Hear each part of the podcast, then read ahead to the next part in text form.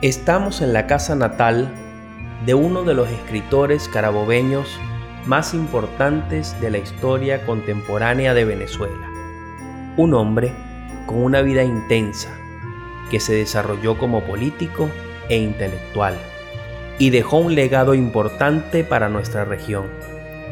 Les hablo de José Rafael Pocaterra y desde su casa les damos la bienvenida a este episodio de Carabobo Mágico.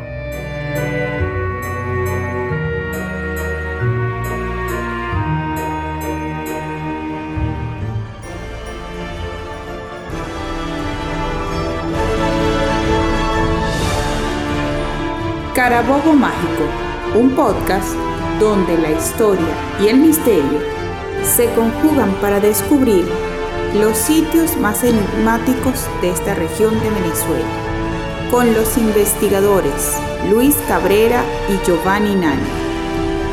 Bienvenidos a Carabobo Mágico.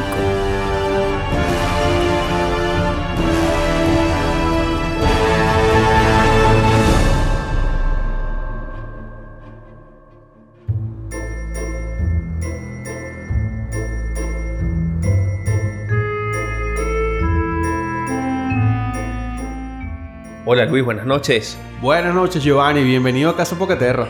Sé que me das la bienvenida porque para ti este es un sitio muy querido y donde has vivido unas experiencias por demás interesantes. Sí, por supuesto. Aquí estuve un tiempo trabajando en la Fundación para la Cultura de la Ciudad de Valencia y, me contenta regresar.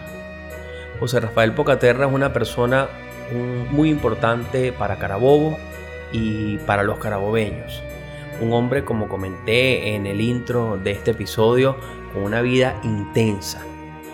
Tengo entendido y tú lo podrás eh, ampliar eh, porque has estado aquí, conoces la historia de esta casa, que Pocaterra nació aquí y que vivió buena parte de su infancia y su adolescencia. Sí, son varios los autores que afirman que Pocaterra nació en esta casa. Otros, eh, ¿sabes? Se creó esa, esa pequeña diferencia de criterio y dicen que afirman que él no nació en esta casa, pero que sí transcurrió buena parte de su infancia eh, en, esta, eh, en, este, en este inmueble. Es importante destacar que eh, ha sido, fue un hombre ilustre, un escritor, y ese personaje famoso de Panchito Mandefoy posiblemente se, se vino desarrollando durante sus experiencias acá en esta casa. Luis, yo tengo que contarte y confesarte algo. Yo recuerdo siendo un niño cuando nos leían ese cuento de Panchito Mandefoy que era sumamente triste. Invito sobre todo a los más jóvenes que seguramente no o posiblemente no han leído este, este cuento tan bonito que se encuentra en internet y que lo lean. Eso sí, léanlo con, un pañuelito cerca porque de verdad que Pocaterra en lo que describe allí no vamos a hacer, como dicen los muchachos ahora, spoiler. No vamos a hacer spoiler, sin spoiler, pero la verdad es que los sentimientos que se mueven en esa historia son, son importantes. Sí, la, magia, la magia de, de la literatura. Pocaterra a través de sus palabras nos describía la miseria, la pobreza, las dificultades y nos han tocado transitar momentos difíciles. Entonces, esos son elementos que no han perdido vigencia a lo largo de nuestra historia contemporánea. Diversos historiadores eh, sí eh, afirman que Pocaterra plasmó en sus obras, como tú bien lo señalas también, Luis, eh, partes de su vivencia. Escondido o hacía algún tipo, mimetizaba lo que él había vivido en sus cuentos seguramente muchas de las cosas que le sucedieron en esta casa, siendo niño y adolescente, estarán allí plasmadas. Lo que sí es un hecho es que Pocaterra nació el 12 de diciembre de 1889. Quienes eran los dueños de esta casa era la familia MacPherson, su familia materna. Eh, su padre se llamó Jaime Demetrio Pocaterra y su señora madre era Mercedes MacPherson ellos, tengo entendido, Pocaterra y su padre y su madre, su núcleo familiar, vivían en una parte de esta casa. Es correcto. Eso es lo que, lo que se ha venido recopilando.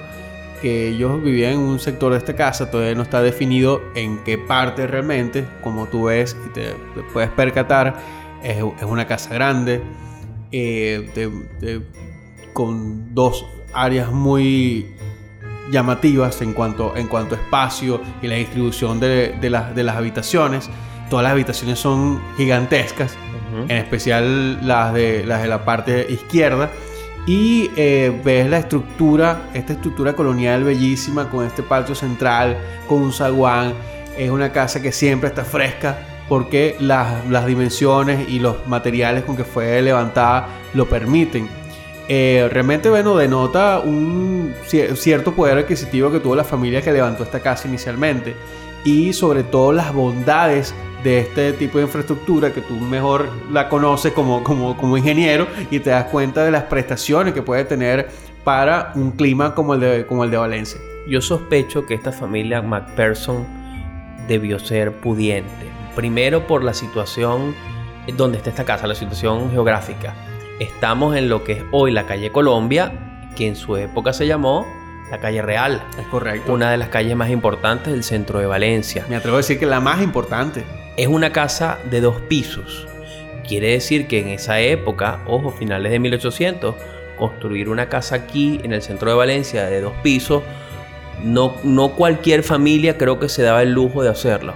Tan es así que muchas de las casas que conocemos o de las que hay vestigios actual, actualmente son de una sola planta. Sí, esta casa sufrió modificaciones. Entiendo que después eh, la familia vendió la propiedad, eh, la, compró otra familia. Eh, por algún tiempo estuvo aquí un colegio y bueno, se hicieron algunas modificaciones.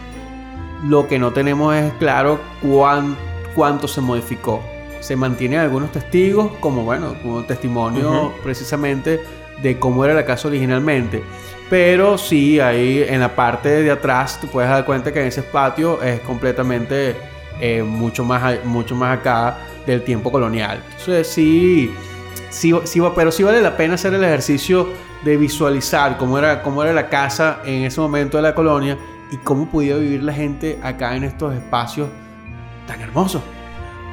La Casa Pocaterra eh, no es conocida, la verdad, como una casa donde, donde hayan hechos paranormales o misteriosos, o, no es muy popular en ese aspecto, es la verdad. Nosotros estamos aquí también para, para recoger eh, lo importante de este sitio histórico, que además está muy bonito. Invitamos a, a todos las carabobeñas y los carabobeños que lo visiten que visiten el Museo Pocaterra. La verdad se respira un ambiente muy agradable en esta casa. Sin embargo, algunas cosas extrañas han pasado aquí o pasan aquí, ¿no es así, Luis? Por supuesto. Y debo recordar que estamos a, escasos 100 metros de la Casa de la Estrella. Es correcto. Y ya nosotros presenciamos allí eh, testimonios de qué ocurría en la Casa de la Estrella. Así es, invitamos a nuestros amigos que escuchan siempre Carabobo Mágico, que si no han escuchado ese episodio de La Casa de la Estrella, pues lo busquen en YouTube, en Spotify, en Evox, porque ese episodio de verdad que es escalofriante. Sí, se las trajo, se las trajo. Se las trajo. Bueno, en, la Casa de la Estrella hubo un cementerio, como lo comentábamos en esa oportunidad. Eh, esto fue una, una, la calle más importante de la ciudad. Y cuando Valencia fue vandalizada, me imagino que eh, estas instalaciones también sufrieron algún tipo de daño. Tiene su historia estas paredes. Nosotros, Luis y yo tenemos un gran amigo en común, nuestro hermano, que él es el abogado, el doctor Darío Núñez. Él fue director de cultura de la alcaldía de Valencia y estuvo trabajando mucho tiempo en esta casa porque aquí estaban sus oficinas. Eh, cuando nosotros comenzamos a hacer esta que queríamos hablar de, esta, de la Casa Pocaterra, por supuesto, él fue la persona ideal para, bueno, para que nos diera una entrevista sobre algunos sucesos eh, extraños que él vivió aquí. Vamos a dejar que sea nuestro amigo y hermano Darío Núñez quien nos cuente qué le pasó aquí mientras, mientras fue director de cultura de la alcaldía de Valencia. Ah, caramba, escuchemos a Darío.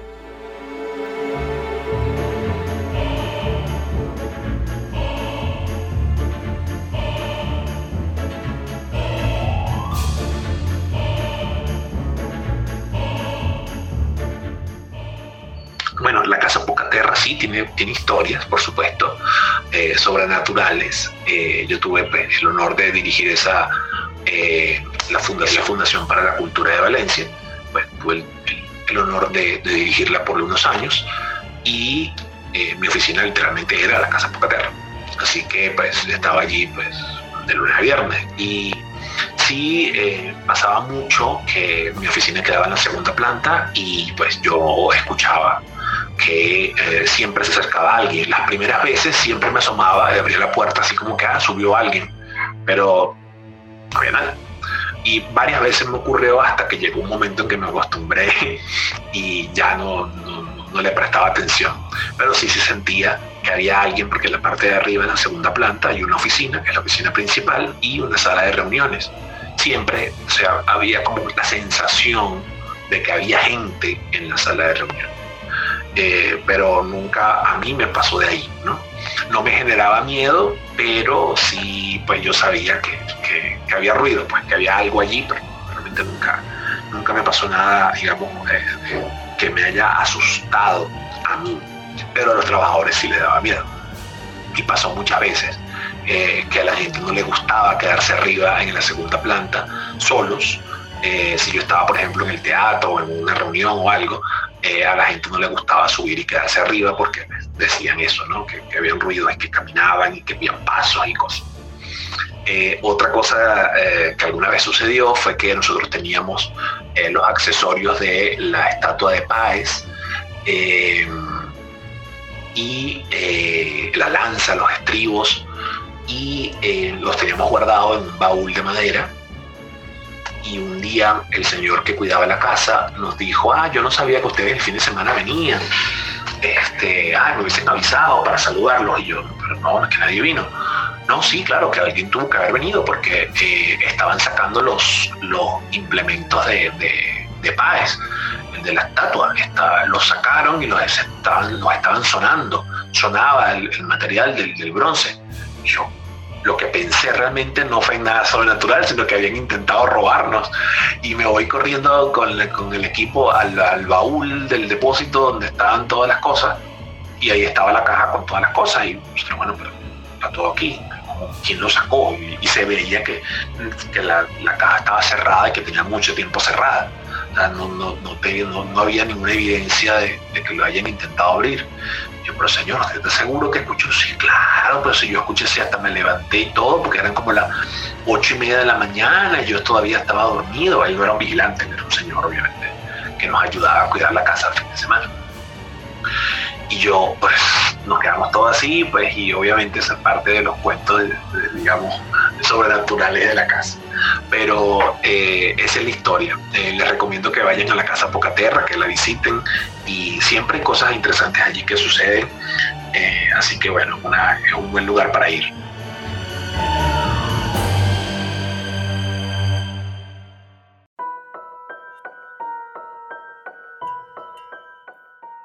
Bueno, Giovanni, en efecto, Aquí, esto no es una de las casas que sean más conocidas por, por fenómenos paranormales, pero estas dos experiencias que relata Darío dan escalofrío. Dan escalofrío. A mí me llama la atención algo. Fíjate que el fantasma de Paez es un fantasma bien particular. Es cierto. ¿Ah? Fíjate algo. Darío, pues, bueno, Darío no nos habla del fantasma de Paez, pero que hay, hay elementos eh, del general que, bueno, les hicieron pasar un susto de que eran las piezas de una, de una estatua. Pero si tú vas a la Casa Páez, tú puedes escuchar leyendas, ya habrá un carabón mágico para eso, que hablan de, de personas que han visto al general Páez deambulando por allí. Y en Caracas, en la Biblioteca Nacional, tengo entendido también que hay más de un testigo que se ha pegado un buen susto porque ha dicho ver caminando por esos pasillos en la noche al mismísimo Páez. O sea que Paz está bastante, activo en estos momentos, ¿no? Y camina bastante. Y camina bastante. Bueno, en el caso, en el caso de Darío, debo dar fe de los eventos que suceden en la segunda planta. En algún momento, eh, por cuestiones laborales, me tocaba trabajar hasta, hasta tarde.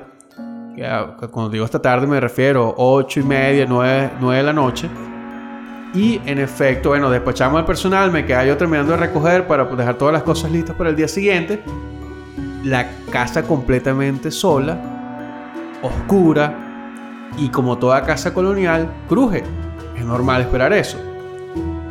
Pero esa sensación de los pasos, esos golpes secos, sí se escuchaban. Y si por casualidad estabas en la segunda planta, escuchabas esos golpes secos. Tú los escuchaste. Yo, sí, yo los llegué a escuchar. Escuchaba esos golpes secos como que si alguien estuviese subiendo la escalera. Lo curioso es que los escuchabas en los últimos escalones, es decir, los escalones superiores. Hacia arriba. Ajá, los escalones inferiores no escuchabas los pasos, porque si no, sabes que viene alguien porque vas escuchando la secuencia de Sí, sí, pasos. sí. No, no, lo escuchabas cuando estaban los, los últimos. Como quien caminara del último tramo de la escalera hacia arriba. Sí, Es una un escalera de caracol, Es ¿cierto? Una, una escalera de caracol. eh, es, de, es de su base de hierro, pero los, los escalones son, son de madera. Eh, una madera realmente maciza. Y los, y los pasos los puedes escuchar en los últimos siete escalones. Entonces, ya tú sabías que ya, espérate, yo si yo no escuché a nadie que estuviese abajo, era medio curioso. Sin duda, por lo menos curioso. Sí. Eh, las primeras veces, por supuesto, a mí me, ocurrió en un par de oportunidades. Ya me habían advertido que algo así podía, podía suceder o que algo así sucedía. Lo interesante eh, es que esa sensación de, de temor o de vulnerabilidad que te genera los ruidos en una casa solitaria no estuvo presente. Uno simplemente te volteabas a- por, por casualidad a ver si veías a alguien y decías, bueno, nada, bueno, ya, debe ser la madera. Pero es que no era el crujir de la madera, Sí, era porque el golpe seco. Uno, uno conoce Claro, la diferencia. Uno conoce la diferencia. E- y hasta en las mismas casas eh, nuevas o modernas o de... Imagínate, estamos hablando que esta casa es de finales de 1800 seguramente. Correcto. No, ten- no tengo la fecha aquí de construcción, pero vamos a suponer 1850. Vamos a, a- a suponer un número allí. Pues una casa reciente pues también tiene sonidos. Eh, eh, eh, es producto también del cambio de temperatura en los materiales. Fenómeno físico. Una cosa, inclusive tú has sentido seguramente en esos techos de machimbrado que a veces puede sonar la madera, que a veces puede sonar el hierro. Eso es normal, es un golpe. Pero cuando escuchas pasos, bueno, ya eso cambia, ¿no? Porque además eso tiene un ritmo. Eh, los exacto, los pasos tienen un ritmo. Hay una... Es el caminar de alguien, ¿sabes? Es el caminar de alguien. Y, eh, y lo otro que sí, lo que sí podía generar algo de, de- de- de incomodidad era esa oscuridad abrumadora. Cuando sientes que la oscuridad se te viene encima, ¿sabes? Que no es, no es simplemente el hecho de que está la luz apagada, es que sientes que hay una, esa energía que va como poco a poco avanzando hasta que, hasta que tomas la decisión de mejor me voy. Claro, claro. Mejor me- esa, esa incomodidad sí la podía sentir en la, en, la, en la planta inferior. Pero no era una sensación de terror eh, que pudiese, sí, hacerte Como la brincar. casa de la estrella, por como ejemplo. la casa de la estrella, que sí, bueno, cuando ya... Yo creo que hay fenómenos adicionales allí, como la, o sea, la, la- la mortandad u otras eh, experiencias que se manifestaron. Quizás esto simplemente por ser una casa vieja, hay energías que están allí todavía latentes.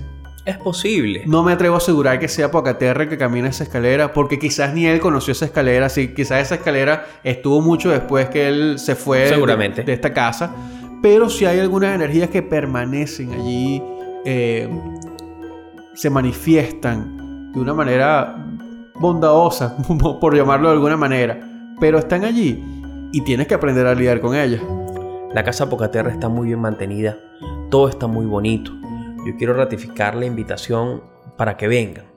Eh, vamos a traer a los más jóvenes que conozcan esta casa, que conozcan eh, su historia, inclusive que, que lean algunos libros de Pocaterra. Él fue un hombre que me parece que su vida fue interesantísima.